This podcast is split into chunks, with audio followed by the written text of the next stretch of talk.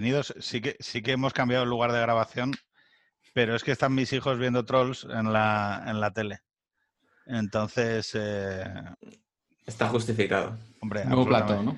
Nuevo plató, tenemos, eh, como siempre, recursos ilimitados. Eh, he, he estado pensando meterme en, una, en la habitación de uno de mis hijos, pero luego he pensado que Trolls puede acabar antes de que hablemos y entonces me echarían ya dos veces en el mismo podcast. Entonces ya quizás sería un exceso, no sé si me explico. Claro. Eh, bueno, bienvenidos a Viejo Café. Ah, no, A perdón. Extremo centro. ¿Qué tal, chicos? Muy bien, muy bien. Es un honor, la verdad. ¿Quién lo iba Pues- a decir? eh? Em, Sí, sí.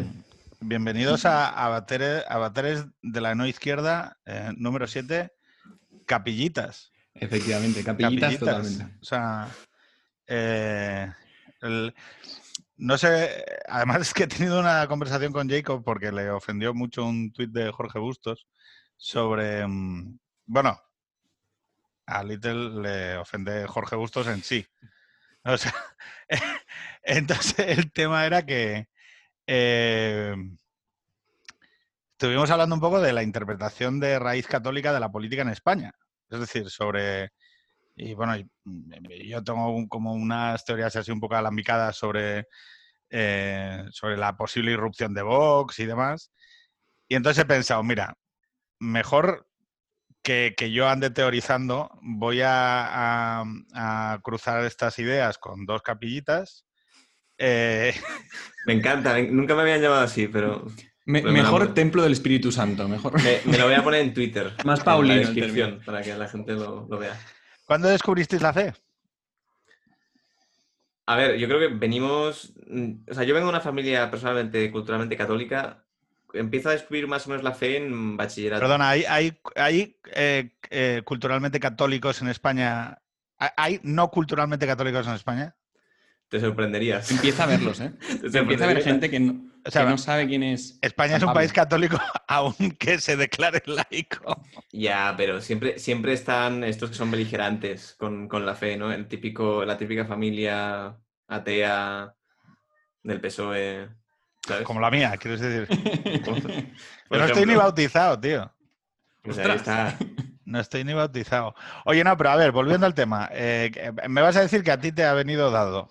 No, no, en realidad Pero, no, porque- pero la experiencia de Dios es una experiencia eh, eh, esencialmente personal. O sea, es que quiero Pedro, te has, te has adelantado. A mí no me ha venido dado. O sea, yo, o sea, yo estaba introduciendo culturalmente católica, pero en un momento determinado, pues sí que sí que entró una crisis y sí que sí que, que bueno, que empiezo a buscar. Y bueno, es verdad que, que no tuve que buscar demasiado porque, digamos, yo fui en colegio católico.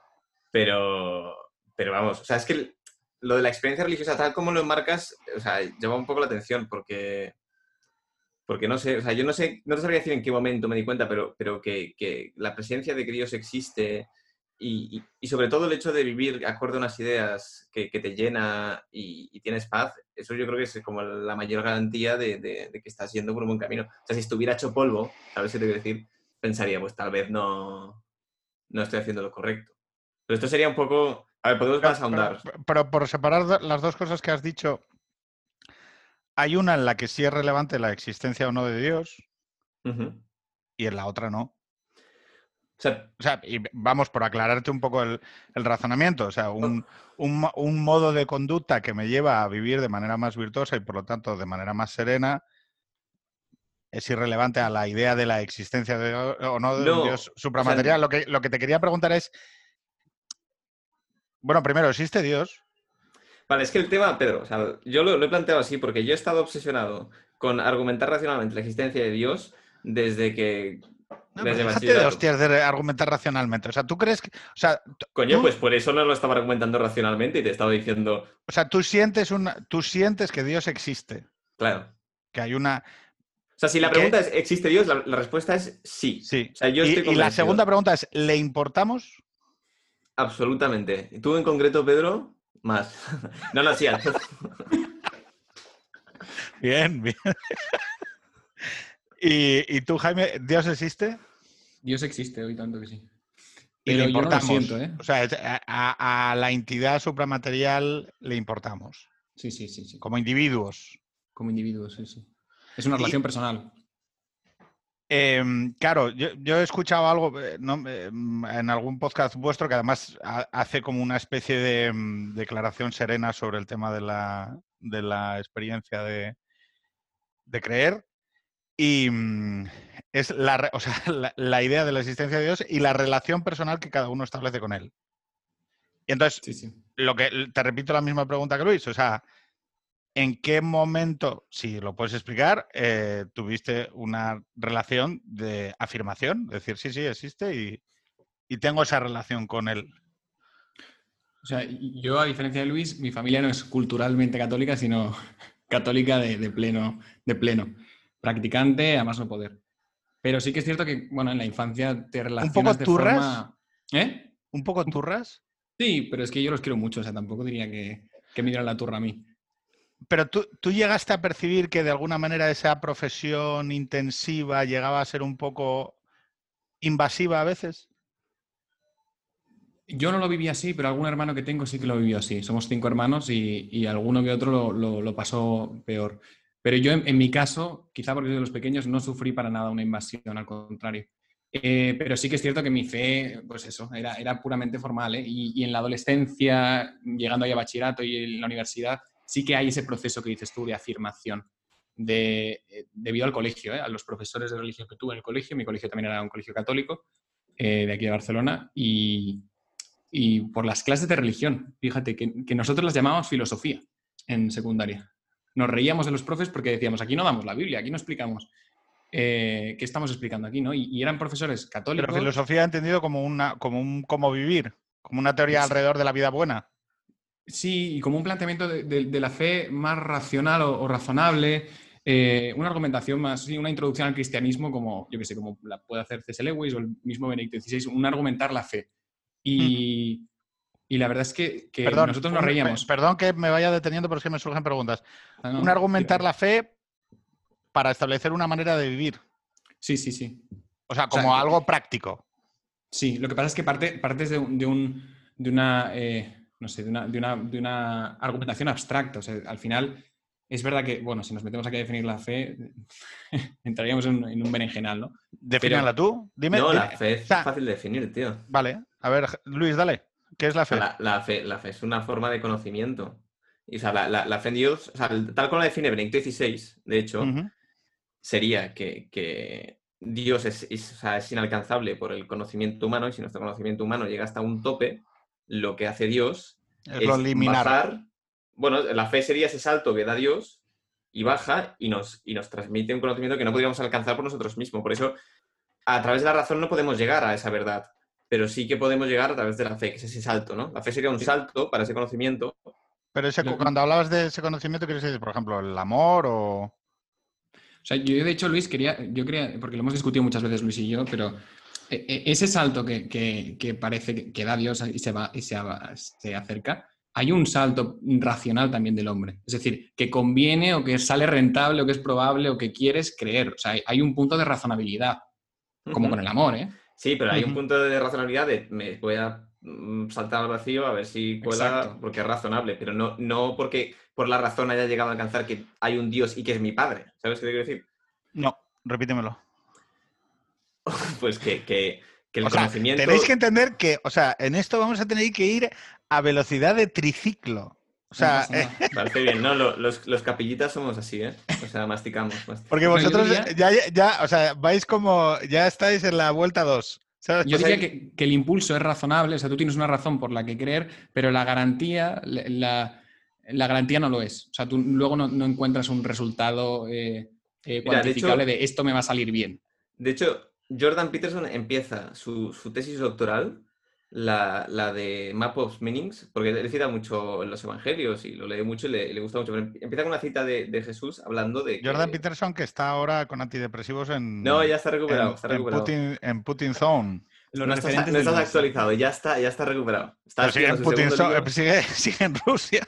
Me parece que, que está en California, ¿puede ser o no? Ya, O sea, estuvo, estuvo Que, que conste que con todo el respeto, que además me parece absur- absurdo la, la- la tarea de character assassination que le han hecho simplemente por necesitar tratamiento psiquiátrico como, como hemos necesitado muchas personas. O sea, no, no, no sé exactamente por qué se ha permitido eh, destrozar al, al- al personaje, ¿no? Por esa, por esa necesidad. Porque además él mismo reconocía bastantes veces que ha tenido problemas de depresión y que... Pero que, que conste que, que, o sea, la razón por la que se ha internado es porque... ¿Saludas? Es Carmen, ¿no? Hola. Hola, Carmen. Sí, es Carmen. ¿Dice Pues... el catalán? Sí. Qué guay. Lo que pasa es que no os oye porque os estoy escuchando yo. Claro, Claro. Entonces ella ha fingido, pero bueno, es un fake it de make it. Esto ta- pasa también con la fe, ¿no? Sí, sí, sí. Es tal A veces, hay que, a veces sí. Sí, pero como en la política, ¿eh? Que no te lo crees. No, pero pues, la política no te lo crees nunca, ¿eh? O sea, ya, esa- entonces, es nunca un llegas a... Venga, entonces, perdóname que te, que te he No, interrumpido. espera, cierro, cierro de Jordan Peterson. O sea, Ven, Jordan anda, Pe- Adrián, que, que vas a saludar a unos amigos. Bueno, pues saludos. Vale, ven un segundo. ¿No quieres verlos? No quiere veros. Entonces, dime. El tema es que él, él lo internaron porque, porque él tiene problemas de, de depresión de normal, pero su, su mujer cogió cáncer, tuvo que tomar antidepresivos y tomó un medicamento que no le habían dicho que era muy difícil recuperarse. Entonces, le internaron para recuperarse de ese medicamento, pero no propiamente por la depresión. De la adicción. ¿no? Era una adicción. Estaba, o sea, no, no era capaz de, de- sí, exacto, de, de- de dejar la adicción. Y por eso fue a Estados Unidos, no funcionó y luego fue a Rusia. Pero vamos, que, no, que yo no lo veo nada de malo en lo que le pasó. Es un hombre que tiene problemas inmunodepresivos. Pero Luis, ibas a decir un argumento de fe, ¿no? De- Sí, entonces él empieza, Jordan Peterson empieza ese libro a- citando a Jesús cuando dice, yo os voy a desvelar lo que estaba oculto desde principios del mundo y os lo desvelaré con parábolas, ¿no?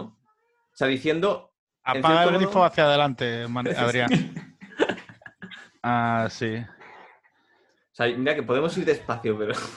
Sí, ya, pero con interrupciones lo vuelve todo. Pero este es, es orgánico, tío. Esto es, Sí, sí, es la Claro, sí, familia. sí, sí. cero bullshit, Claro, tío. La verdad. familia, exactamente.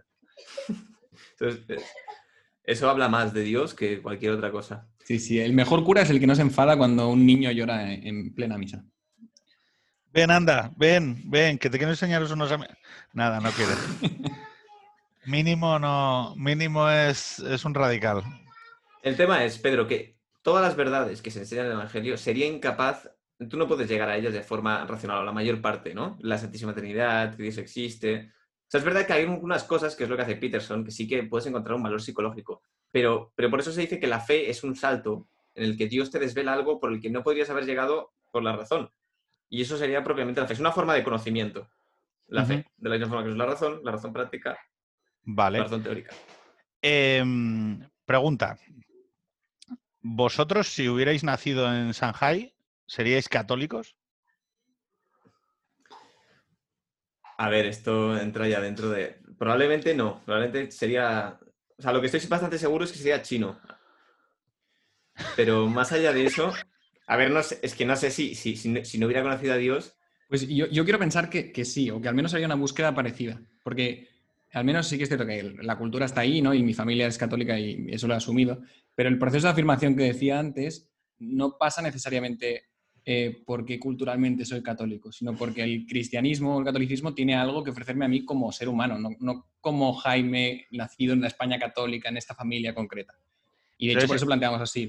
Pero es planteable, o sea, es, es que son como cosas muy que seguramente habréis planteado, ¿no? Es, es, es sostenible y viable que haya una ascripción geográfica a Dios. No hay una inscripción geográfica. Es que no hay, no hay. a Dios. O sea, di- o sea, el, el problema es que en China está perseguido. O sea, no, no, te, lo, no te lo dicen directamente, pero, pero sí que es verdad que, que son, las leyes son, son muy duras y, y es muy difícil ser cristiano allá, mucho más de lo que es aquí.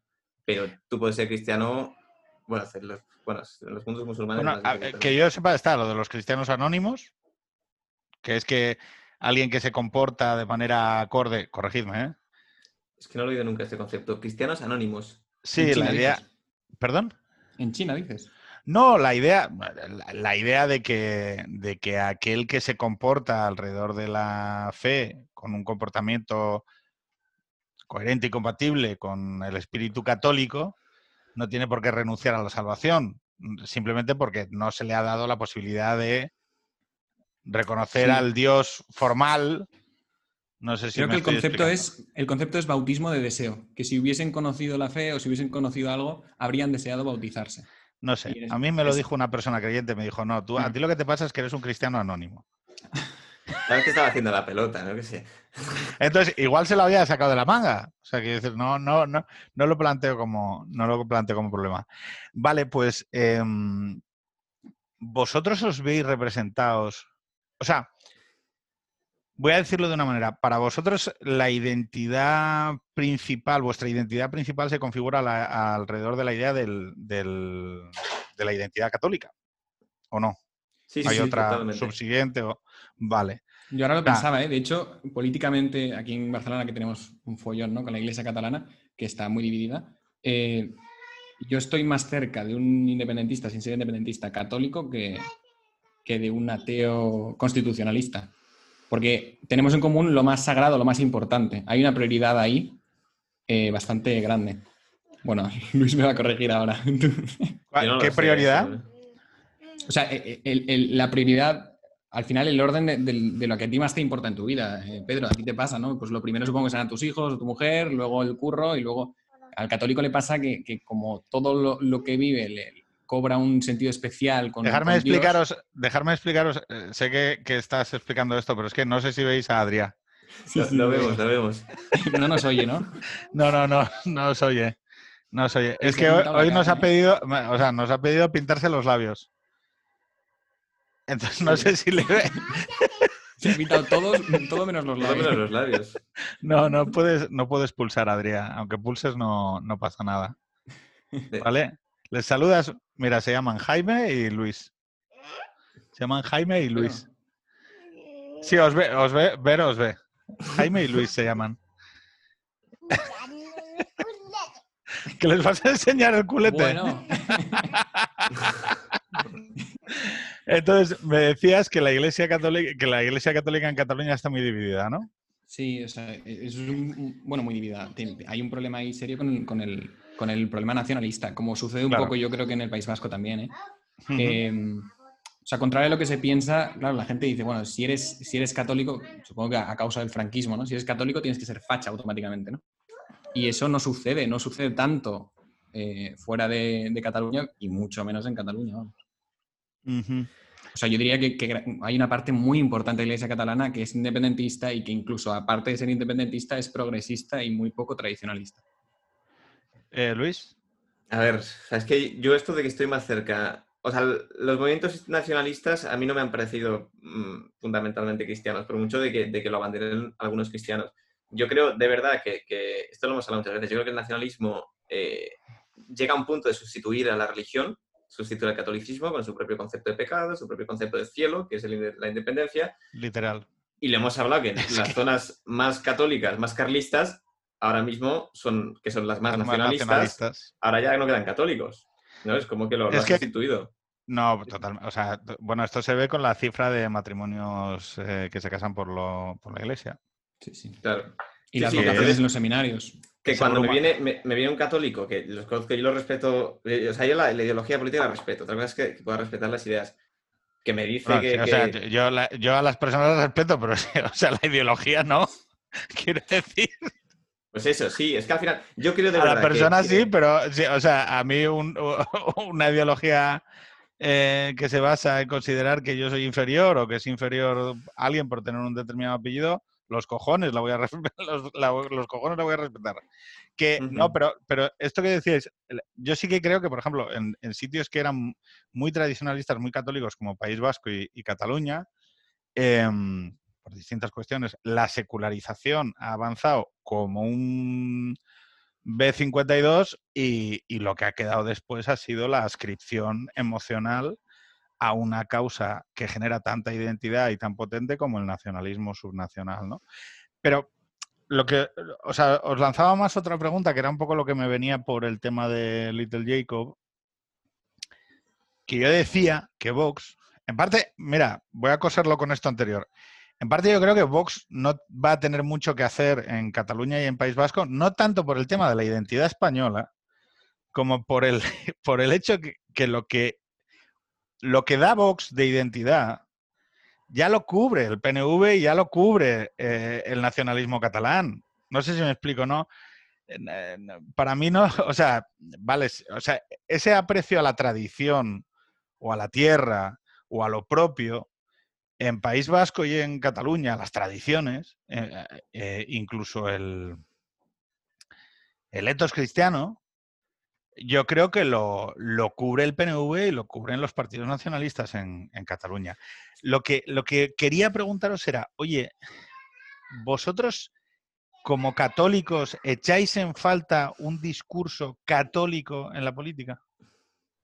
Porque e, el siglo XX, que yo es una afirmación que lanzó muy así grandilocuente, o sea, en gran parte de Europa está explicado a través de la democracia cristiana. O sea, quiero decir, una, una parte del espectro, la parte alternativa a la izquierda, se explica a través de la democracia cristiana. Es decir, y, y esos son los debates de la derecha. Y sorprendentemente, desde la, desde la mega victoria del liberalismo, vamos a decir, hay determinados debates que se.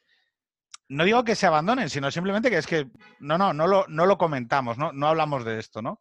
Y en parte lo, lo, que yo empiezo a palpar un poco es que una parte de lo que nosotros llamamos iliberales, así de manera un poco grandilocuente en los últimos años, es simplemente una reacción conservadora. Es decir, es un grupo de gente que tiene una descripción hacia el, en, el continente europeo, hacia el cristianismo muy fuerte, y que de repente da como un puñetazo en la mesa y dice, oye, yo quiero empezar a hablar de los temas del aborto, de, de la familia, de, o sea, y cuando coges los programas, más o menos es eso. Sí, sí, sí es que eh, el, el principal problema es democristianos. ¿dónde? Bueno, pues ya está, si ya has dicho que sí, entonces ya cerramos el podcast. Es no, que, no, no, no, democristianos dónde, dónde. O sea, porque no es lo mismo el democristiano italiano, ¿no? Que, que es fiel a su identidad católica Sí. o más fiel a su identidad, identidad católica que el democristiano español, que yo no, o sea, no lo acabo de ver. No lo he visto en los últimos años y cuando estudio historia tampoco lo veo muy Tú ves un claramente. partido, exactamente, o sea, ni Aznar. No, no, ni de coña, vamos. El PP. Aznar no es católico ni, ni, ni de cerca, ¿eh? O sea, O sea, yo creo que Mira los precisamente. eh, capillitas, ¿cómo sois? Dando ahí No. carnés de capillitas. no, de hecho, A es ver, que ponerme, ponerme estuve, estuve- políticos estuve- católicos con los que os sintáis representados. A mí el que es que no te, es que sabes qué pasa, Pedro, esto es el problema, que, que nadie, no suelen decir que son católicos. ¿Pero y por O sea, qué? Hay, no lo sé, o sea, no hay, no hay problema en que todos sepamos que los de Podemos son marchistas, comunistas y que les gustaría repetir lo que pasó en, en otras épocas, pero el, el católico está muy acomplejado, sobre todo, esto lo ¿Pero hemos por hablado, qué? muchos católicos se piensan que no tienen que decir que son católicos, que tienen que... No, no, eh, eh, te lo llevo más, te lo elevo más. Muchos católicos que pueden formar parte de comunidades católicas, el Opus, eh, Comunidad de Liberación, o los Kikos, o los, vamos, neocatecumenales, no lo dicen. Ya, ya. Solo cuando, solo cuando traspasas una determinada barrera de confianza, te lo empiezan a comentar. O cuando lo saca el diario.es, claro. Es que al Sí, final. pero, pero, la- lo, lo ra- pero fijaros, esta es una peculiaridad que me gustaría comentar con vosotros. Exactamente, cuando tú vives en torno a unos valores y a una comunidad que supuestamente te explica ante el mundo, lo lógico es decir, oye, huevos fuera, yo soy esto. Tal cual, tal cual. Y, Sí, y nosotros- además, ojo, ojo, y que no me diga nadie nada. Como si se lo dicen a un judío o se lo dicen a, a un, a un tío del Islam. Oye, ¿qué cojones tienes tú que decirme a mí cómo tengo yo que vivir mi fe? Y sin embargo, hay como un retraimiento. Quiero decir, a mí me vuela un poco la cabeza porque no entiendo de dónde viene el retraimiento. Yo, yo, Sí, yo lo entiendo, ¿eh? yo O creo que viene del franquismo, ¿eh? Bueno, O sea, de, de la asociación de, de O franquismo. sea, Jaime jugando la carta del franquismo, o sea, Sí, sí, sí, sí, sí. tapeándola y, y, o sea, va- la navaja suiza. Es, O Exacto. sea, no, no hay argumento más manido en la política española que esta, esta cuestión cultural es que Es viene de del franquismo. Pero, pero vamos a ver, Pedro, ¿qué puede causar, qué, qué puede provocar que todo, todo ateo o no católico en España, en el momento en el que tú le digas que eres católico, enseguida te asocie a eh, ser de derechas o a ser facha? Hombre, porque algún tipo de alineamiento hay. Pues ese es el tema. O sea, O no, sea, no. Eh, Esto lo quería tratar después, pero, pero sí, sí, dale, dale. O sea, tú, tú lo... Bueno, pero es que alguien de izquierdas coge y dice, ah, sí, sí, no, yo es que soy de izquierdas. Los huevos fuera del pantalón. Tío, Pedro, es que eh, hay mucha beligerancia, ¿eh? O sea, yo en la universidad pública lo que he visto es que ya de primeras existe ya la bromita de contra el católico, que tonto es ser católico, ¿no? Y hay una serie de etiquetas que cuando tú, en cierto modo, pues lo revelas, todos están extrañados y te sueltan todos los prejuicios. Entonces, ya ves que hay una especie de retaíla de prejuicios que están esperando lanzarse al católico y cuando tú lo dices, pues te lo lanzan. Entonces, yo entiendo perfectamente que hay Perdón, tío, católicos o sea, que vayan... Jesús murió en la cruz y tú no eres capaz ni de aguantar unos chistecitos en la uni. Menudos católicos. No, es broma, es broma. No, pero aquí estamos, ¿no? El problema, el problema es que los políticos del PP que eran católicos durante todo este tiempo no lo han Sí, dicho. perdonadme si el tono os... os- Que va, que va, que va, que sí. va. No, es así, es que me recuerda a, lo- a los difundidos de WhatsApp de esto. Si no compartes este WhatsApp, eh, Jesús renegará de ti. Así que estos que vienen. No lo puedes comprobar si es cierto o no, ¿eh? O sea, Hasta que no llegues al cielo, digas, no lo difundiste. Venga. Jaime, perdona que te interrumpí. No, no, que, que el principal problema no es que Luis se achante en la universidad o que yo en la universidad también lo pasara más peor o mejor. Es que ha habido políticos del PP que se sabe que son católicos y que han querido ocultarlo voluntariamente durante años. Y lo ha tenido que sacar al final el periódico de izquierdas de turno para intentar desprestigiarlo. Pero si es que el principal problema es que no lo han dicho con, con los huevos fuera, como decías tú. Si es que si hubiesen salido eh, diciendo que son católicos y aportando algo diferente del prejuicio que, tiene la izquierda contra la iglesia, eh, quizás se hubiese resuelto el problema. Si es que yo creo que es lo que falta. Católicos que se dediquen a la política y lo digan. O sea, vosotros sí lo... Digo, como déficit de representatividad, que para mí es uno de los... Una de las cuestiones que siempre me ha, me ha preocupado. Quiero decir, o sea, cuando hay déficit de representatividad en el, en el esquema, ¿no? Es decir, en Cataluña es muy evidente, ¿no? Hay un déficit de una comunidad muy concreta, con unos nombres y unos apellidos muy concretos, que no está bien representada ni en la política ni en la administración. Y luego la, la, la retaíla de problemas que te trae eso, pues son los que son, ¿no? Sea eso también con las mujeres. Quiero decir, yo, soy partidario de que en la política representativa haya cuotas, por ejemplo. No, no así en los gobiernos eh, por, por, decreto, pero no, no mm, soy partidario de las cuotas en los partidos políticos.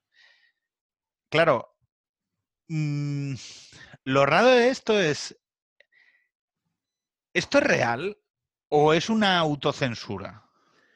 Yo creo que va mucho con la autocensura. O sea, es decir, en los partidos políticos hay más católicos probablemente de lo, de lo que piensas. De hecho, alguna, o sea, no lo voy a decir porque si les da vergüenza, pues, pues tampoco soy yo quien voy a, a desvelarlo. Pero yo creo que es un problema que no se sepa. Es decir, de la misma manera que, que Pablo Iglesias ha dicho mil veces que es marxista, ya lo he dicho, y eso para mí es vergonzoso, pero él estaba orgulloso en decirlo, pues que un católico no diga lo que es la esencia de su vida y su fe, que no es solo una cosa política, sino es, es, uh -huh. es aquello por lo que vives, pues a mí me cuesta. Y que digan, bueno, eso forma parte de intimidad. Pues no sé hasta qué punto, claro que forma parte de intimidad, pero también se debe, debe formar parte de lo público. Pero, pero a ver, yo como, como liberal creyente en que las sociedades que respetan la neutralidad pública y que la moral privada es algo que, que debe abstraerse del debate público, puedo entender ese argumento, pero un católico debería ser lo contrario.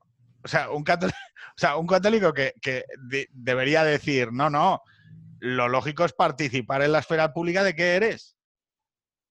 Eso, o sea, lo que, no, lo que no alcanzo a entender es en qué momento esto sucede, si es que empezó a suceder en algún momento, si como dice Jaime es un tema de, no, mira, es que esto es franquismo, esto es la herencia del franquismo y, oh, es que claro, es que me van a pensar que, que soy un, los obispos y tal, porque sí que es verdad que hubo un momento en el que el PP se subió a la política de los obispos, no sé si os acordáis, ¿eh? en, en, entre 2004 y, y 2006.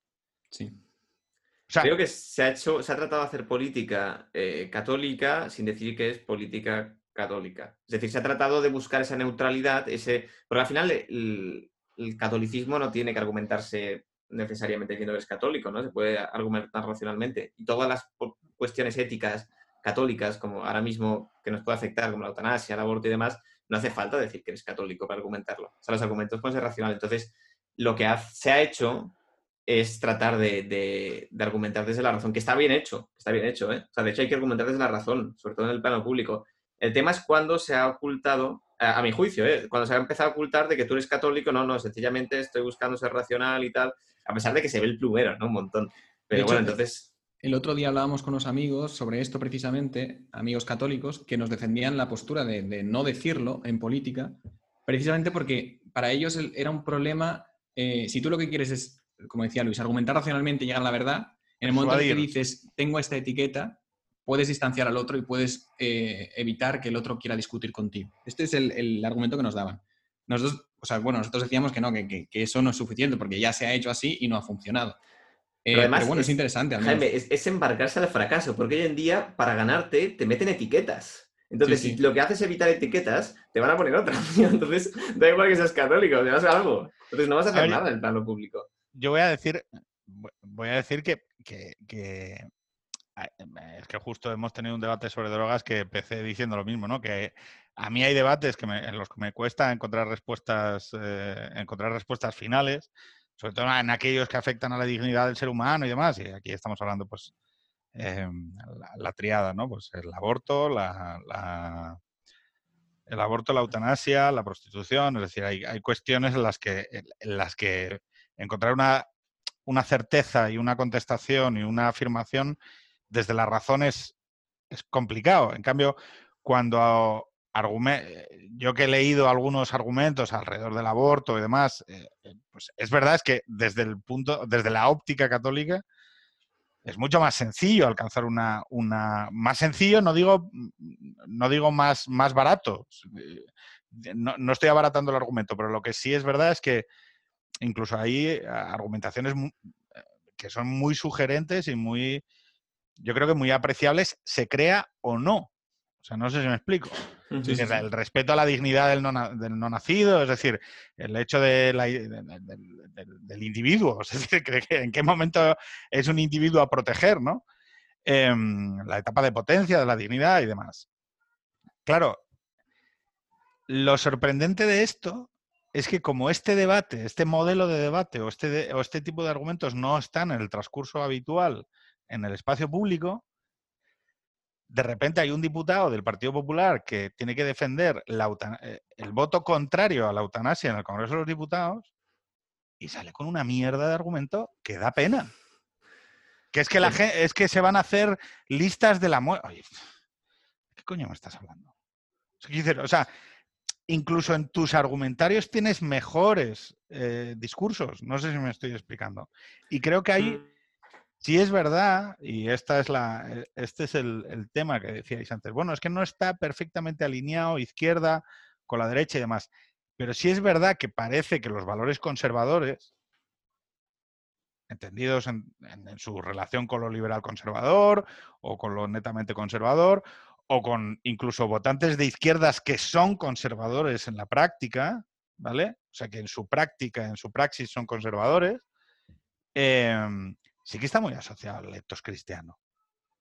Quiero decir, casi parece que es casi un proxy.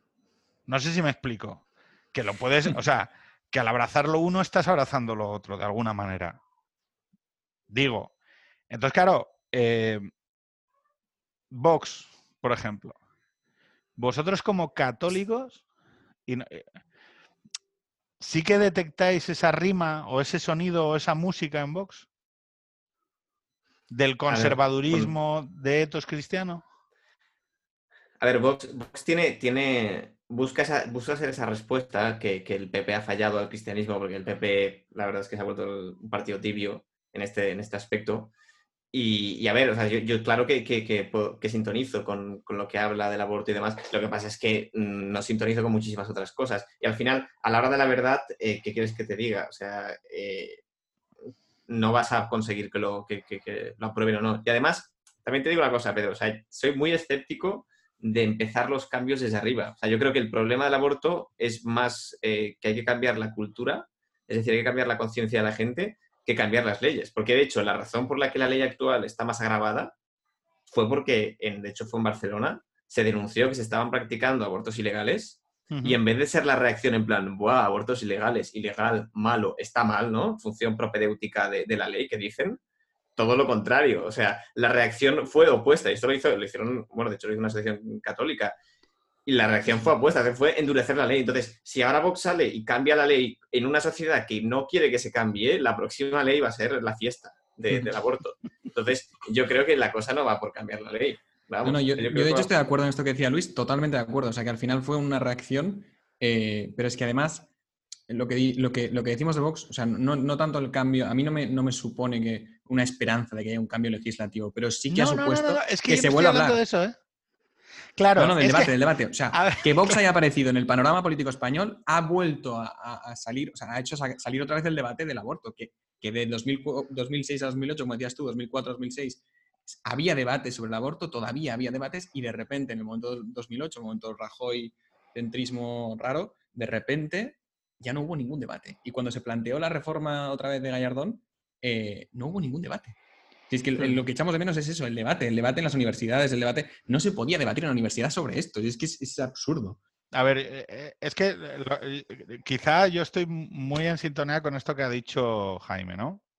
Es decir, en el momento en el que pones la oreja y de repente empiezas a ver que hay una parte de tu sociedad que tiene una serie de valores que por alguna razón, no digo que sean mayoritarios, ni siquiera que sean capaces de provocar ningún cambio, pero sorprendentemente están, son reales, existen.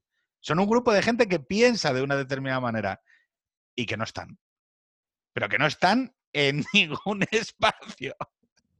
Y de repente, o sea, esta gente, como vosotros, igual no te está pidiendo que hagas una ley. Lo que está pidiendo es decir, oiga, yo existo. Estos valores de los que yo... O sea, este no es un no tema, este es un tema. Y se puede debatir. Y, y se puede dialogar sobre él, no pasa nada. O sea, quiero decir, igual hoy no, y veremos dentro de 25 años. No sé si me explico. Sí, sí. Pero lo... yo, Pedro, estoy de acuerdo. O sea, yo agradezco a Vox que no solo trate estos temas, sino que los trate en un extremo que haga que cuando aparece el PP y hable de ellos, la gente piense, wow, pues tampoco está malo el PP, ¿no? Que esto, o sea, estira tanto el chicle que hace que cuando el PP habla del mismo, ya no son los megafachas, porque los megafachas son los de Vox. Entonces, sí que nos deja a los católicos entrar con una postura que, que nosotros digamos, bueno, no somos Vox. Bueno, sois los buenos. Exacto. Esto en política se agradece. Luis, no, toque, o sea, que, quieres agradar, o sea, es... quiero, que en dos momentos...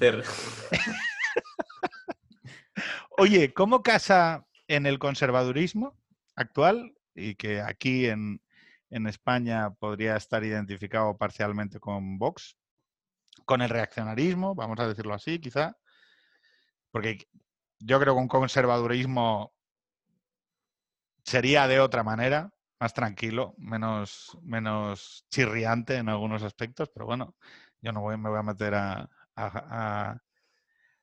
a valorar eso, pero ¿cómo casa eso con, cómo casa el humanismo cristiano con que el tío que viene en una patera no sea tu hermano? ¿A qué te refieres con que no sea tu hermano?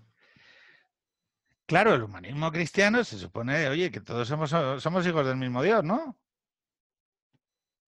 Y entonces vienen 50 subsaharianos en una patera y lo que hay que hacer es construirles un muro y tirarlos a palos.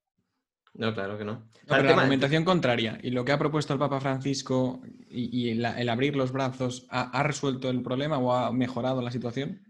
O sea, que se puede Pero, o sea, en una cuestión de la inmigración tenemos recursos limitados. Hay que ayudar lo máximo posible, pero eh, si, llegamos a un punto en el que, mira, no paramos de recibir inmigrantes y no los podemos acoger, pues hay que, hay que, tratar de, gestionarlo de otra manera. Evidentemente, Pedro, o sea, la, respuesta fácil, la respuesta teórica es claro que sí, manos abiertas, eh, le pagamos la educación o al menos le hacemos que se gane el pescado, lo que sea. Pero, pero es que la, sociedad es muy compleja. Entonces, si no se puede acoger a todos los inmigrantes, que no sé ahora mismo si se puede o no, pero, pero si no se pudiera, el, no tienes un deber moral de hacerlo con el humanismo cristiano. Es decir, no puedes hacer que toda la población se vaya a la mierda por, por una especie de, de buenismo ingenuo. ¿sabes? Eso es un poco lo que cae a la izquierda, ¿no? En plan, sí, somos súper buenos.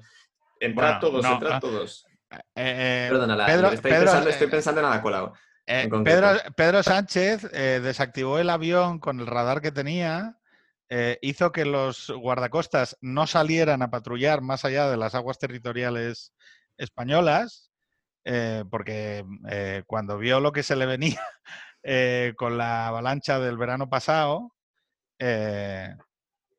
Redondo dijo, con lo del Aquarius, frena. Frena que los números nos salen que, nuestro electorado de izquierdas en este tema no nos sigue. Se hicieron la foto con el Aquarius y no sé si os acordáis que el siguiente barco ya no. Claro. Pero es que el, cristianismo o la iglesia no propone una ayuda más allá de lo que puedas. O sea, tú, das en las medidas de tus posibilidades. Sí, lo que pasa es que quizá hay un determinado discurso identitario en el nuevo conservadurismo.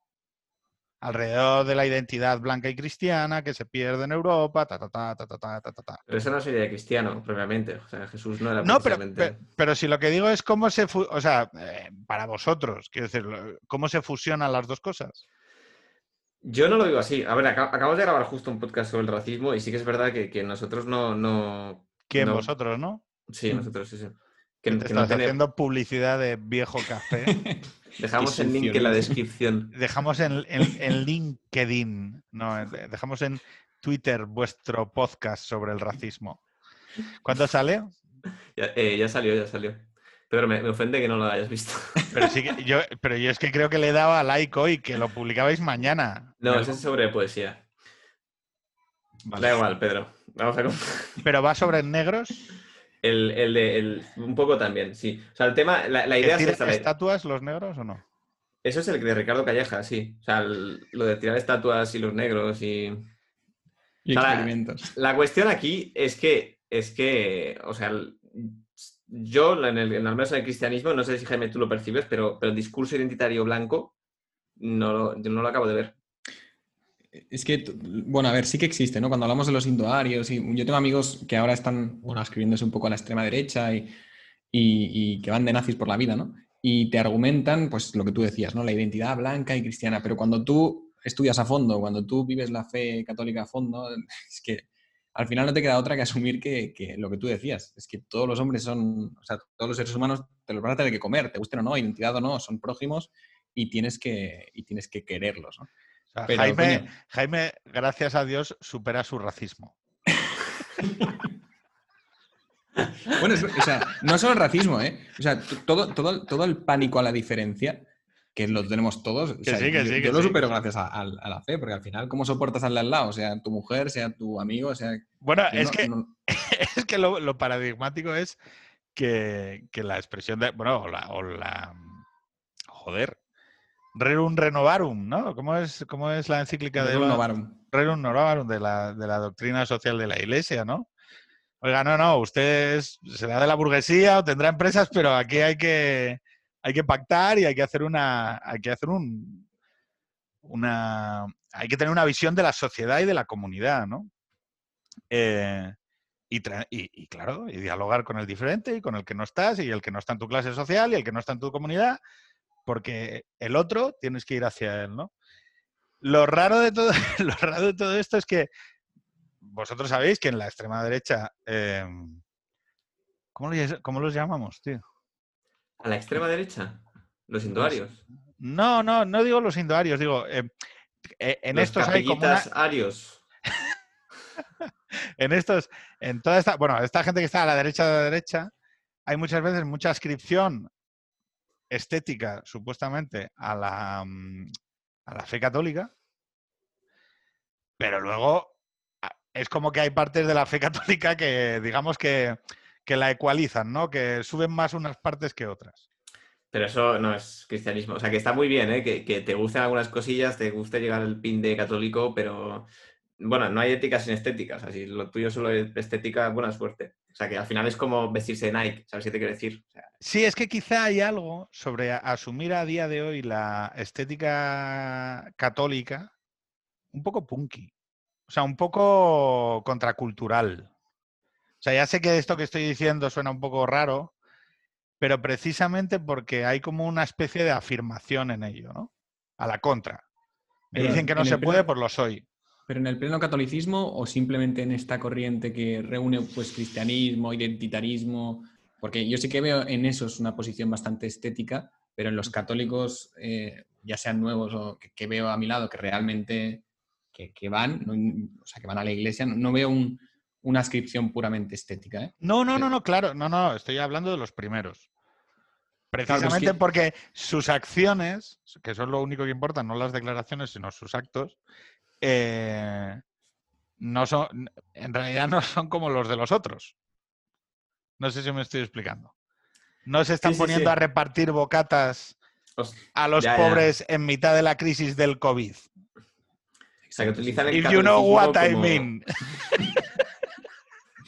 ¿Sabes? Porque, porque es- eh, esto, o sea, es otra de esas cosas que tampoco se ha visto por las teles, que se- hay gente que se ha dedicado a repartir toneladas de bocatas durante a, los pobres, a la gente que no tenía, porque hay pobres que se han visto muy jodidos porque no había mendicidad ni posibilidad de atacar recursos. Y yo hubo un momento que llamé y pregunté por las redes y joder, estábamos en estado de alarma y en confinamiento, pero hubo redes secundarias de ayuda social que siguieron funcionando todos los putos días. Sí, sí. La, parroquia de, de, mi casa habría para, para los pobres, también atención a las casas, pasear perros, sobre todo, a gente mayor. Que sé que no es ponerse un tatuaje de Fernando Simón, ni hacer un Funko, ni, ni... Pero bueno, que digo que también han pasado estas cosas en España. ¿eh? Sí, sí, sí, sí, Oye, entonces, eh, volviendo al tema eh, político. Vosotros em, entiendo que veis a, a Vox como la posibilidad de que se abran determinados debates que sí que percibís que hay una latencia, o sea, que, estaban latentes, es decir, que no estaban eh, operando en el, en el, espacio público. Y sí que me gustaría que me preguntaros algunas cuestiones respecto de internacional, ¿no? Es decir, ¿vosotros creéis que hay una ola conservadora en torno a estos valores? Ahora mismo. Francia, Italia, Austria. Bueno, debido, o sea, en Hungría seguro, vamos. O sea, bueno, perfecto. Es que no quería ponerte el bait, eh, o sea, no quería ponerte el cebo de... O sea, Hungría tú lo ves como eso. A ver, es que lo que pasa es que yo soy un poco escéptico. O sea, yo creo que, que, que, Orbán utiliza el, catolicismo como manera de, conseguir votos y que se está aprovechando de esto, pero a mí no me parece católico. Es que... Bueno, no, aquí no, puedo, no puedo juzgar del todo, pero, pero, pero vamos, o sea, Orbán está, está a, juicio de todos los académicos, está acabando con, los contrapoderes, está erosionando la, democracia constitucional que tienen allá. Entonces, él, es verdad que sus discursos, y ojo, no sé si lo habéis escuchado, pero son bastante buenos para los católicos, porque siempre habla de, renovar el cristianismo. En Polonia está pasando lo mismo. Yo no sé hasta qué punto eso es cristiano, o sea, lo utiliza como fuerza transformadora. Y sí que veo cierto cambio, sí que veo cierto cambio. en Italia también no te sabría decir en Francia. Bueno, en Francia es que yo no creo que, que ellos con Le Pen. Sí. Es que, ¿sabes qué pasa? Que a mí me parece como está muy mezclado todo. Sí, no, no, si, lo que quiero saber es lo que piensas tú. O sea, lo, que quiero que me expliques es, oye, mira, yo lo que veo es un cacao. Yo lo veo más. Y no veo, no veo ni coherencia, ni veo que haya ideas comunes, y en realidad es una casuística individualizada para cada país. Yo veo más una reacción conservadora contra las políticas identitarias, que la gente está harta de, todo esto, que propiamente una serie de católicos que se han alzado con... Yo creo que el catolicismo se ha utilizado de la misma forma que, yo qué sé, que la forma que el partido nazi utilizó el nacionalismo y el socialismo, porque eran los dos movimientos que más aunaba gente. Pero no creo que realmente haya habido una voluntad genuina de católicos. Pero no lo sé. O sea, me parece todo... Vamos a responder que me parece todo un caos. Jaime. Sí, sí, o sea, tal y como decía Luis, al final eh, hay políticas que parecen católicas, pero yo no sé hasta qué punto son una afirmación del catolicismo o una negación de lo contrario, una reacción a lo que decía Luis, las políticas de identidad, que la gente está harta. Y yo sí que tengo amigos que, no eran, católicos. negros. sí, también. tengo amigos que no eran católicos que se afiliaron a Vox y que desde que se afiliaron a Vox eh, aunque no se hayan convertido ni hayan ido a misa, te van, te van soltando argumentos eh, católicos o, se van quejando de lo Sí, sí, o sea, pero no contra mí, ¿eh? simplemente que los no, no, ya, ya, pero te entiendo, que, entiendo un poco la sensación, ¿no? De, oye, dices, cabrón, pero cabrón, tú no creías. O sea, chaval, que yo me he papado mucha misa. Exacto. No, no, ves, que no, hay, no hay una, una, lo que decíamos antes, una pura estética. Yo al final pienso que el católico si es en la política, eh, bueno, hay que sospechar porque es político, ¿no? Eso de entrada. Y, luego, el católico que se dice conservador eh, y político, yo creo que se demuestra si es católico cuando asume al Papa, al Papa Francisco, a pesar de que lo tachen de progre. Es que, joder, macho, yo es que voy dejando minas y entonces he pensado, los que se, que se carguen. No, es que quería hablar de, bueno, ¿y cómo cuadra todo esto con el Papa Francisco? Mira, hace unos días. Eh, o sea, sabéis que la reacción es que de este papa a la derecha hay una parte de la derecha que se chotea. Bueno, eh, Federico Jiménez los Santos cada mañana suelta alguna sobre el Papa este eh, gilipollas. Pero Pero Ángel Quintana Paz, si no habla cada dos artículos mal del Papa. pero, Pero tú, es que al final, Jaime, ¿tú eres oyente de Federico? hombre, yo soy oyente de todo, de todo lo que puedo. De Alsina, Federico, eh, Luis Herrero, de la Serno. ¿quién- No quién sé te por qué. emo- ¿Quién te emociona más, Federico o Alsina? Oye, Alsina en el confinamiento, cuando se ponía con, con las historias, llegaba, llegaba al corazón, ¿eh? Y Sí. Federico no te emociona, Federico te enerva, coño. Federico lo tomas para... para Federico es el café, es el café político. Bueno, pero sabéis que él lo, lo- lo expresa y lo declara. Tiene una maravillosa entrevista, bueno, tiene varias, pero tiene una maravillosa entrevista a Jaime Bailey, en donde, mm, claro, le entrevista y le dice, bueno, señor eh, Los Santos, usted que es tan culto, que es una persona tan articulada, que, que es tan delicado y que tiene una conversación tan, oye, tan agradable, ¿cómo es posible que se ponga usted por las mañanas? eh, y dicen, pues mire, pues yo tengo que a las 6 de la mañana despertar a la gente y la manera de despertar a la gente con esto, pues si hicieron un programa a las 10 de la noche, pues igual cambiaba el tono, ¿no? Bueno, lo que- Bueno, volviendo Espera, a espera un segundo porque mi mujer quiere pasar. Vale, entonces, eh, mi mujer no quiere que se la vea, entonces Ah, vale. voy a hacer... No, no, no. voy a hacer una Estamos cosa. acostumbrados. Ahora ya Vale, está. vale, Dale. No, no, yo lo que quería decir Ya. es que hace unos meses ¿Sí? eh, el, eh, surgió esto de, de Abascal criticando al Papa y dijo Ciudadano Bergoglio y estas, estas mierdas, ¿no? Y yo pensaba, es que lo conservador no es llamar al Papa ciudadano, eso es revolucionario, eso es, eso es jacobino, ¿qué coño es esto? O sea, el- el- la actitud de criticar al Papa eh, existe dentro de la Iglesia, existe dentro del catolicismo. Tú puedes criticar al Papa, pero una cosa es criticarlo y otra cosa es desligarte de su doctrina o, o desligarte de la Iglesia por el Papa. Es que eso me parece lo más anticatólico de- de- del mundo, vamos. Los jesuitas, bien, ¿no? Los jesuitas la están clavando. Mira, de hecho, han negado la existencia del demonio ya. El otro día grabamos con... decir, Uy, no, es podcast que de- claro, criticar al Papa es la cosa más... Bueno, hay como un movimiento... con que- No, A pero ver, el Papa es jesuita, ¿no? O sea, es lo gracioso. de- No, Sí, pero- Bueno, eh, eh, eh, o sea, bueno, ya hablaremos, pero... pero jesuita lo- distanciado por, por ellos, por, por, por, consider- por considerarlo carca. es que eso es lo más cachondo. Pero bueno, eh, eh, eh, el otro ¿Los día grabamos jesuitas son de izquierdas? Sí, por lo general sí. Hay, hay, hay digamos, rara avis, o sea, hay, hay casos, excepciones clarísimas, como el Papa en Argentina, eh, que dentro de ese contexto no era de izquierdas, pero, pero los jesuitas por lo general, bueno, no sé, han abrazado bastante el... el- bueno, a ver, quizá me, me piso una mina, ¿no? Pero la teología de la liberación y el marxismo Sí, ha habido, ha, habido una, ha habido una mutación en los jesuitas preocupante que se han descafeinado. Y son muy izquierdas, la mayoría. Sí, sí. O sea, es una pena. ¿eh? ojo, digan- asumiendo, asumiendo la, la dialéctica de izquierdas y marxista, han perdido muchísimo de, de católicos, ¿eh? muchísimo del, rit- Sí, del sí, ritual. de- Vocaciones. vocaciones. o sea, gente, gente que se hace jesuita han perdido muchísimo. Mira los colegios jesuitas. Nadie piensa que, que salen católicos los colegios jesuitas, vamos. Yo no, al menos no lo pienso. de pero- hecho, el podcast del racismo lo grabamos con, con, con un hombre que es de Barcelona. Decía, yo he ido a un colegio católico y tal. Y luego lo pensamos y nos dijo, no, he ido a un colegio eh, de jesuitas. Y yo, coño, pues llevan sin ser católicos 20 o 30 años. Sorpresa. Si hacen las misas con galletas María y se confiesan quemando papelitos, ¿qué coño me estás contando? Sí, sí. Me, me O sea- encanta, por- me- o sea, eh, me encanta porque, o sea, sois muy capillitas. Es Sí, o sea, Muy, muy bien. Eh, eh, el, el rito hay que observarlo.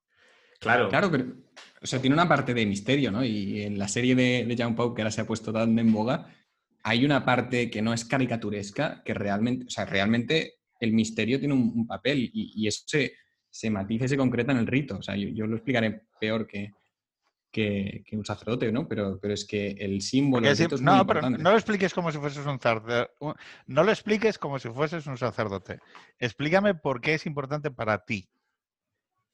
O sea, eh, eh, yo, precisamente por lo que decíamos antes, yo, yo el- el- entiendo la fe como un salto que parte de lo razonable, eh, pero que una vez eh, lo das, ya eh, la razón se queda co- como a mitad, a mitad de camino. Y necesitas otro lenguaje, otras maneras de relacionarte, como las simbólicas en el rito, en, en el- en los rezos, en la misa, otras formas de, de- de- de conectarte con, con lo divino.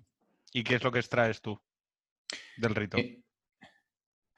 Hay una parte, hay una parte psicológica o sentimental, ¿no? La paz que decíamos antes, Y luego hay una parte que también depende de la fe, ¿no? que es lo que llamamos los católicos gracia. En teoría, estar conectado con Dios te ayuda a mejorar o te ayuda a soportar tu propia mierda. O sea, la, gracia al final, eh, teóricamente, te, te eleva, ¿no? Te, te, ayuda. Y luego hay un tema, eh, hay un tema de la memoria también, ¿eh? o sea, el hecho de que, o sea, nuestra memoria es una pena, ¿eh? pero nos olvidamos constantemente todo. Y el hecho de que constantemente tengas que ir cada semana a, recordar, ¿no? Del latín, recordis, volver a pasar por el corazón las mismas verdades importantes, eso te hace, te hace pues, pues que recuerdes lo importante y que no te vayas por las ramas. ¿Sabes una cosa graciosa de esto? Que la persona que más me ha argumentado la importancia del rito es Miguel Ángel Quintana Paz, con, sus bueno, teorías filosóficas que no había escuchado nunca y súper interesantes, ¿eh? explicándome que en el rito tú dejas de ser tú mismo y pasas a formar parte de otra cosa y tal. Súper interesante. Yo nunca lo había vivido así. O sea, yo la misa la había vivido siempre, aparte de que es una... O sea, en la misa rezas, das las gracias y pides perdón, al final es, ahí y recuerdas, ¿no? De tu esencia y lo que quieres hacer, al final es eso, es, es un ir a estar con Dios y, pedir fuerzas para seguir soportando tu existencia y soportando la existencia de los demás. Pero, dicho de otra manera, para seguir siendo alegre y alegres con los demás, ¿no? en positivo. Que, mm, pero, y por ejemplo, el, em, es que esto, eh, quería empezar por esto o acabar por esto, pero estamos, eh, está siendo muy dinámico y, no, le, no quiero cortar el rollo. Yo soy ateo, ¿vale? Entonces, yo no soy capaz, o sea, yo soy capaz de reconocer la importancia, incluso terapéutica, de, la creencia en Dios y de, y de, y de la religión. Creo que la psicología es eh, una sistematización de muchas, o sea, cuando tú, la terapia cognitivo-conductual es que es clavada, es la asimilación. Claro, aquí habría mucha teoría acuñada por mi parte diciendo, bueno, es que en realidad la religión católica viene de determinadas prácticas de la Grecia sobre el cuerpo y el espíritu y cómo hay que objetivizar las cosas, relatarlas, eh, objetivizarlas, sacarlas fuera, encontrar un relato sobre ello, bueno, mil cosas que podría comentar con vosotros. Entonces, yo soy capaz de acreditarle valor a todo esto, pero soy incapaz de imaginar o sentir, que es que no sé lo que es, la emoción de Dios o la idea de Dios. Entonces, os pediría que alguien que no puede ver, es decir, que no tiene el sentido de la vista, le intentarais explicar para vosotros, no desde la razón, sino desde lo que implica qué es la emoción o la idea de Dios. Jaime, tú que vienes de una familia muy católica. Toma, te paso la bola. yo respondo, respondo, después, respondo después. O sea, el, la, sensación e, extramental o, yo qué sé, supranatural, yo creo que no, la tengo propiamente. Yo más bien hago una interpretación de, sensaciones cotidianas, las, las, paso por el filtro católico. Es decir, los compañeros que tengo de trabajo o los amigos que tengo que superan ciertas eh, dificultades eh, precisamente gracias a, su fe, a mí me parecen un milagro andante. A mí me parecen un hecho sobrenatural andante. Claro, no sé si tú como ateo ciego no, serías capaz. No, no, no. Si te pido que me lo expliques, o sea, no te, pido que me hagas una traducción, sino que me digas, mira, yo sí que percibo la existencia de Dios y, para lo, como yo identifico más o menos la experiencia de Dios sensorialmente o razonablemente es así. Sí, sí, es, tal cual. en la relación con los demás, cuando descubres que lo, que lo lógico sería hundirse o lo lógico sería eh, ir hacia abajo y los ves eh, yendo hacia arriba. Y para mí eso es la demostración personal más, más clara de, lo sobrenatural. A ver, yo sí, yo sí que lo percibo, ¿eh? O sea, cuando, cuando rezo, mm, de verdad, cuando voy a misa concentrado, no cuando estoy empanado, o, en las confesiones, típico, cuando estás hecho polvo, te confiesas y, y, luego te encuentras muy en paz, muy relajado, o sea, yo sí que percibo a Dios en esos momentos. Y también en momentos de mi vida que lo he pasado mal, que, que, luego me he dado cuenta de, de, todo lo bueno que he podido sacar de ahí y que en el fondo, pues, pues Dios estaba detrás y, y, ha sacado cosas buenas.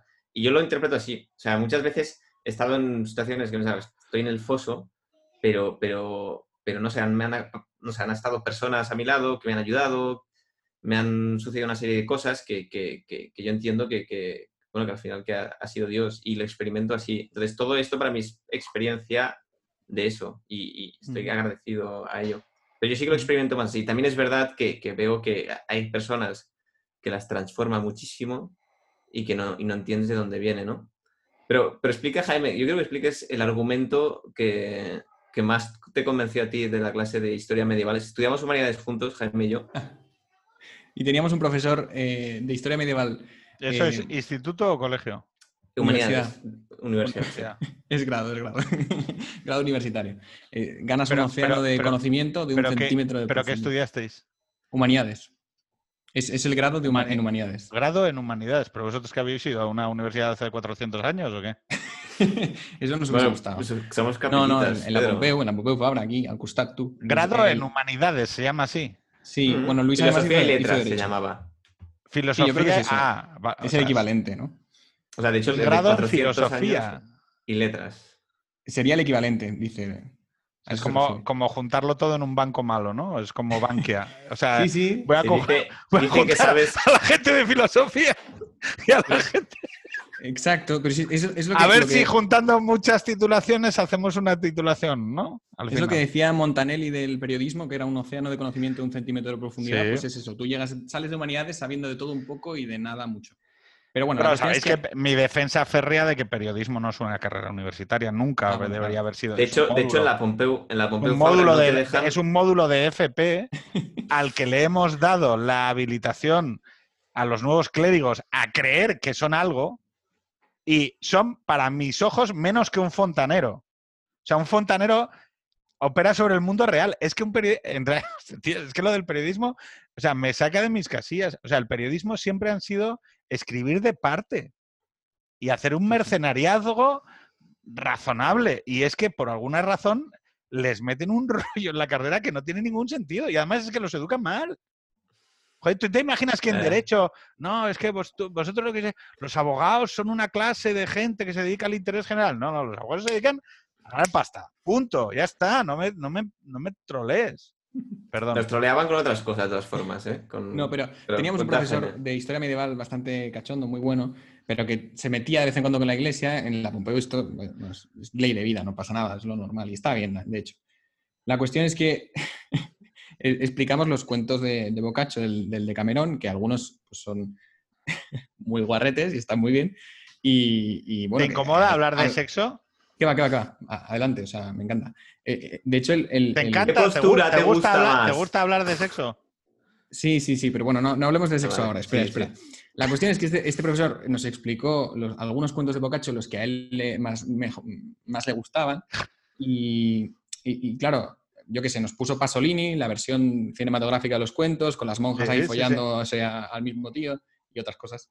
Y, y yo me, me fui de clase por eso. Estaba los pocos católicos que estábamos, estábamos estaban muy escandalizados. Y de repente uno de los cuentos de Boccaccio que nos presentó este, este profesor, ahí me dio el mejor argumento de, de, no tanto de la creencia en Dios, sino la creencia en la Iglesia católica. Y es un cuento entre un judío y un católico italianos eh, que discuten sobre la fe y entonces el católico le dice, tienes que ir a Roma pleno siglo XIV, tienes que ir a Roma y descubrir la grandeza del Papa, la grandeza de los cardenales, y entonces verás a Dios. Y entonces el, el, el judío va, va, a Roma, vuelve y, y, le dice, oye, que me, me, he vuelto católico. Y otro, sí, porque porque has descubierto las grandezas de Roma. Y dice, no, no, porque he visto que con tanto cardenal putero, con tanto papa corrupto, Aún que esto siga en pie, solo puede ser una es obra un milagro. divina. Es un milagro. Es que es eso, es que no hay más. ¿Es una obra, la, la, iglesia es una obra de los hombres? No, es una obra de Dios. Claro. Sostenida por hombres. De hecho, eh, de, de hecho, barro. De barro. De hecho, tu nombre, tu nombre viene justamente de Pedro. Tú eres Pedro, Pedro. y sobre esta piedra de que edificaré en mi iglesia. De hecho, Petrus, ¿no? Sí. Simón. siempre, siempre me he sentido muy asociado a, a esa idea. Oye, entonces, eh, por ir eh, concretando, la idea de Dios la hemos eh, más o menos tratado de, de agarrar. Yo no quiero ser destroyer, pero hay un santo que dice que cuando has entendido la idea de Dios es que no la has entendido. Entonces es bueno que no la hayas entendido. No, no, yo, yo, yo soy, o sea, eh, llevo tratando, ah, bueno, eh, mira, en un par de días ah, vamos a hacer un podcast con un cura franciscano y con, con París Grau. No, es un cura franciscano. Es mi hermano y es cura, es diocesano. Joder. ¿Lo sabías o no? No, ¿qué coño voy a saberlo? Es, es, mi hermano, es mi hermano. ¿Es tu brother? Sí, sí. Qué, qué guay, qué guay. Oye, pues se lo voy a decir que estaba hablando contigo. Sea, eh, y tú, y tú ya sabías que yo les había dicho de grabar. Sí, sí, me lo dijo, me lo contó. Es que es amigo de París. Vale, vale. Y ya conocemos a París, claro. Vale, pues em, no, a ver, es un tema sobre el que yo he, tratado de, de, encontrar, eh, vamos, no por, no por buscar una fe, sino simplemente por encontrar un poco un cierto sentido, ¿no? Em, yo es, es verdad que hay algo que, que sí que como idea se me queda a veces un poco en, el alero, que es que así como la izquierda eh, tiene claro muy, muy claro el propósito, el sentido, o sea, la, idea de, hacia, dónde, hacia dónde quiere ir, ¿no? Em, hay una parte de la derecha que despojada de los valores cristianos tiene problemas para determinar respuestas. O sea, no sé si me explico. Y esto es algo que he hablado con Jorge San Miguel, que he hablado con, Ricardo Calleja, que es, joder, es que mm, en ausencia de esto, ¿qué te queda? Impuestos bajos. o sea, en, bueno, no. Eh, lo contrario de la izquierda, impuestos bajos. Oye, ¿qué es esto? Lo que yo de gemelos y, coche. Claro, es que eh, en un país que nacen menos de 360.000 críos al año en 2019. Es como decir, tío, aquí hay algo que no está bien articulado, porque es que es como lo del ingreso mínimo vital, ¿no? Eh, claro, te llegan con el ingreso mínimo vital. Pues sí, claro. ¿Cuál es tu propuesta? O sea, o sea ¿dónde, está, ¿dónde está tu propuesta? Porque a mí, quiero decir, a mí me dices, bueno, ingreso mínimo vital, no, esto otro. Pues ayudas a las familias, bueno, y vale, lo que quieras. Ahora, es que es como haber asistido a una cierta... O sea, es verdad, es que yo, yo puedo entender ahora que mucha gente de derecha diga, bueno, pero nosotros a qué jugamos? O sea, ¿cuál es nuestra propuesta? ¿Cuál es nuestra afirmación en el mundo? Impuestos bajos. Pedro, me pareció leer en Twitter que, el otro día dijiste que, llevabas 10 años siendo de derechas. ¿O, te lo no. no, esto, fue, esto es una absoluta historia real. Em, yo por culpa del COVID, eh, pues tuve algunas semanas en las que estaba como muy introspectivo y demás, porque me, me produjo verdadero, o sea, me sigue produciendo una verdadera incomodidad cómo hemos reaccionado socialmente al tema, ¿no? Es decir, mm, el tema del, de las 44.000 muertes y que es, por ejemplo, lo de la supresión de los funerales, ¿no? Es decir, para mí hay, algo a nivel moral que me remueve profundamente el hecho de que, o sea, por ejemplo, como para mí el funeral de mi padre fue algo muy importante, a mí, bueno, o sea, se me muere mi padre con el COVID, mi padre era muy mayor, era del 31, se me muere mi padre con el COVID, no puedo celebrar el, el funeral y yo creo que acabo a hostias con alguien. Quiero decir, o sea, no... Sí, sí. Mm, hay algo, eh, lo mismo que el tema de la supresión de los derechos religiosos o la supresión de, O sea, oiga, mire, si yo voy a celebrar esto con seguridad, ¿por qué cojones me tienen a mí que quitar este derecho? Es decir, y entonces hay algo sobre el hecho de que no hayamos visto la muerte. Eh, estos son cifras de muerte que son parecidas a las de la guerra civil. O sea, en tres meses han, han palmado casi 50.000 personas y no hemos visto la muerte. Es que, es que se nos ha hurtado la posibilidad de desarrollar un relato colectivo alrededor de, lo que ha sucedido porque no le venía bien al gobierno. Y es que es... es o sea, me sigue retumbando eh, en la cabeza eh, luego la actitud, o sea, que no, no, digo política, es que hay algo que no me encaja, ¿no? Eh, además he entendido un poco el franquismo también. O sea, he entendido cómo funciona una sociedad que no tiene estructuras intermedias. Es decir, en el momento en el que los partidos clapan un tema y lo chapan, se cerró, no hay nada. En, España no hay nada. O sea, no hay nada entre la sociedad, o sea, entre, entre, eh, entre, la, entre la gente y los partidos y el gobierno no hay ya nada. Porque no hay nada que articule un contrapoder, ni, ni los empresarios, es que no hay nada. Es una sociedad absolutamente ecualizada para que en el momento en el que los partidos cierren un tema, no, se vota el estado de alarma, ¡pum! Caso cerrado, se acabó. Pero vamos, eh, los críos en casa con los padres, o sea, es, y entonces es algo como me... Todo esto es una introducción muy larga para decir que para mí... Para decir que sí.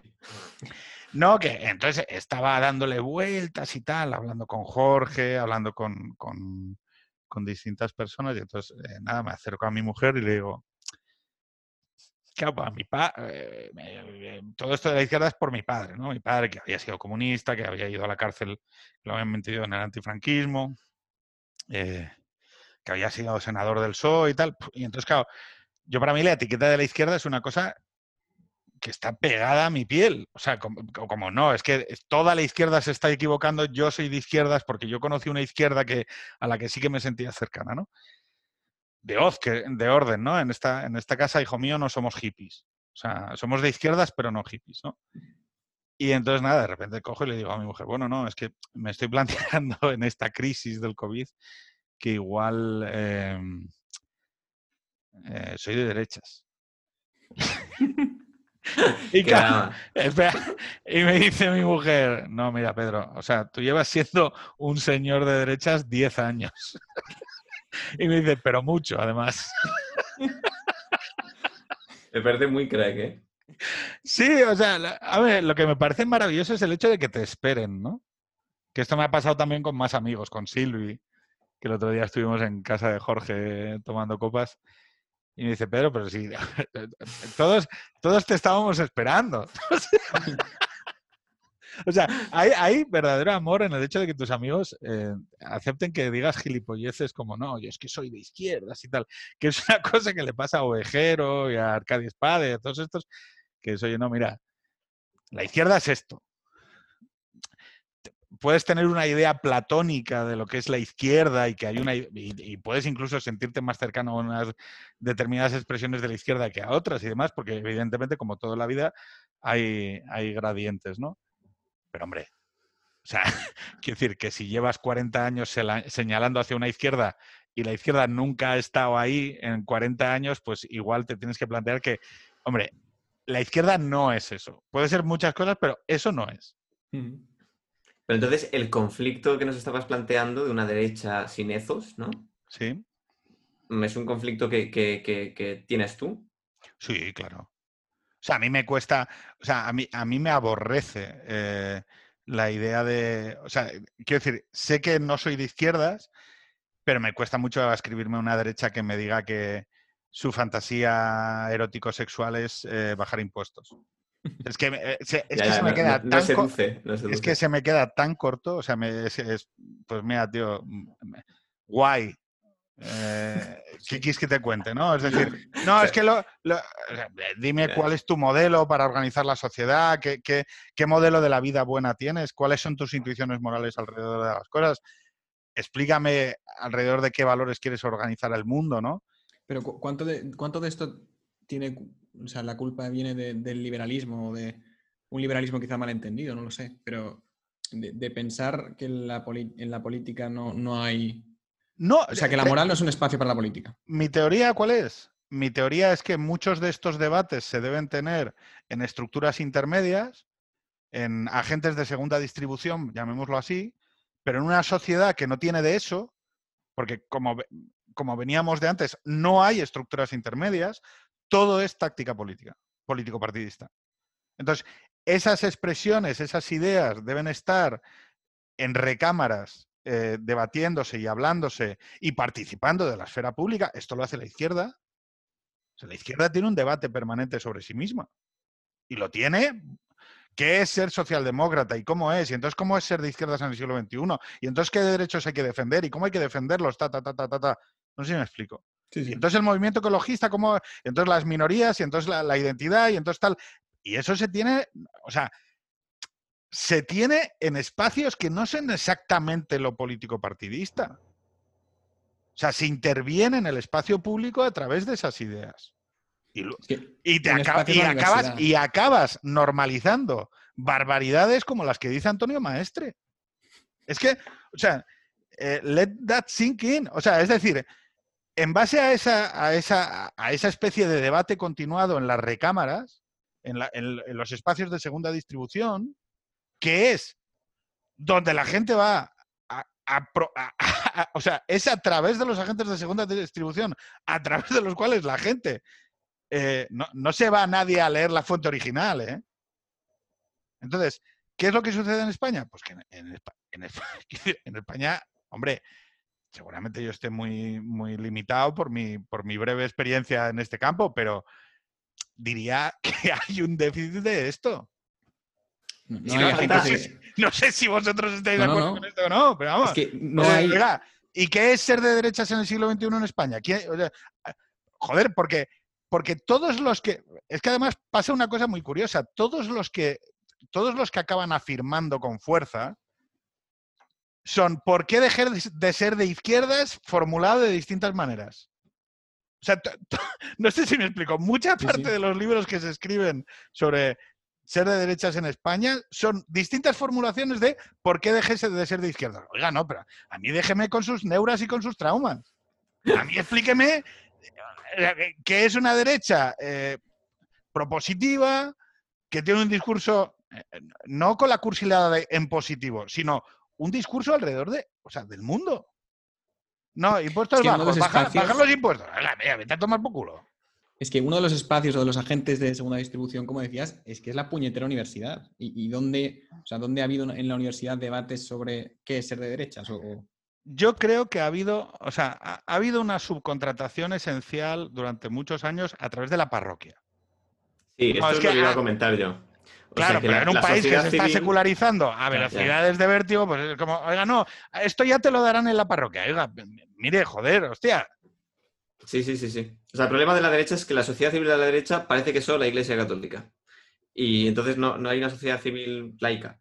Y por eso cuando se sale ya venimos con todos los prejuicios y todas las etiquetas y, es más complicado, yo creo, que transformar. Pero estoy de acuerdo contigo. O sea, o sea, primero creo que hay un problema en España de que falta sociedad civil, la gente no se compromete y por eso es más difícil transformar la sociedad. Y luego que sí, que no hay un espacio, al menos no hay, no hay un ethos definido, ¿no? En, en esa especie de... Es que yo no lo había planteado porque yo estoy contento con, lo mío.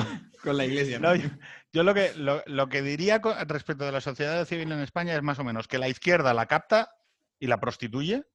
Asociaciones de vecinos, eh, asociación que, que como, como haya una organización de una, una asociación que la izquierda vea que puede hacer entrismo, entra y la pone a su servicio. Y, y además, quiero decir, y además es que entienden que así debe ser. No, no, la, organización de auto, tiene que haber una organización de autónomos de izquierdas y otra de derechas.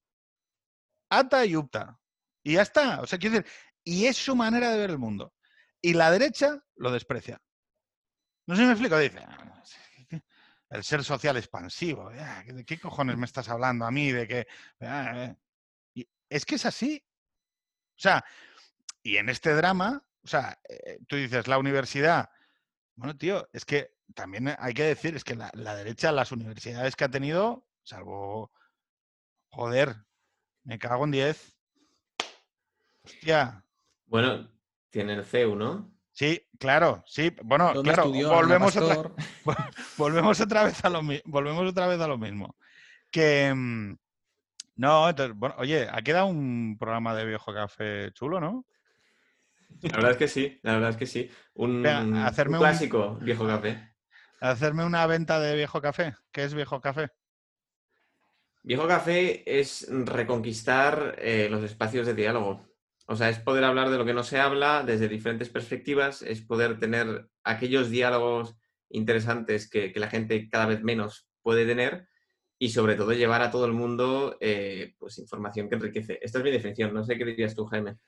Sí, sí, yo, yo lo suscribo y además digo que falta un, un- un miembro, que no es católico, por cierto, que es Joaquín, Sí. y al final somos tres colegas de Barcelona que, que nos gustaba, no sé, hablar de política, hablar de cultura en, en nues- en nuestras casas dijimos, coño, esto, esto se puede grabar. y, y no, o sea, no, no hay una intención más allá. Al final eh, sí que es verdad que bebe todo de la infrarrepresentación o que vemos que no, no hay una no hay un eco de nuestras ideas allí y, y, coño, al final nos hemos puesto nosotros a, a dar la chapa, si es que no, no tiene más. Pues eh, recomendando a todos los capillitas que nos eh, siguen que escuchen Viejo Café, em, nos queda el último dilema. Muchas gracias, Pedro. No, no, el último dilema, el último dilema. Ya, acabamos, ¿no? Ya recomendado. imagino, me veníamos, imagino. Con- con- veníamos a esto, Pedro. Ya Con está. el último dilema. Em, ¿Hitler o Franco? Clarísimamente, clarísimamente. O sea, sí, Franco era católico. ¿Hitler era católico? No, No, no, no, que va, que va, que va. no, no, no. No. De hecho, No. hay un mapa, hay un mapa católico practicante, supongo que quizá cultural, como Luis. No, no, pero hay un mapa, yo no sé hasta qué punto esto es cierto no, pero hay un mapa de las elecciones del 33, creo que es, en los que se ven zonas mayoritariamente católicas y zonas que, que votaron a Hitler. Y sale que- Dilo, dilo. Lo- que los católicos, católicos- los católicos nazis. No fueron- votaron a Hitler. Fue- no, y no solo eso, fueron los que, lo sabéis, fueron los que escondieron a judíos, se hicieron Sí. protestas curas católicos por el trato que se les estaba dando a los judíos, porque todos los hombres son Iguales delante de Dios. Exactamente. Señores, Era muy fácil esta, Pedro. Muchas gracias, Pedro, Muchas gracias, por, Pedro. por todo. Ha sido, ha sido muy interesante. un placer, ¿vale? Bueno, a los, a próxima. oyentes de Viejo Café que escuchen Extremo Centro. Pero si los tengo ya a todos, ya los tengo Ya, a ya. Un abrazo muy Venga, fuerte. un Keep the good fight. Venga. Hasta luego.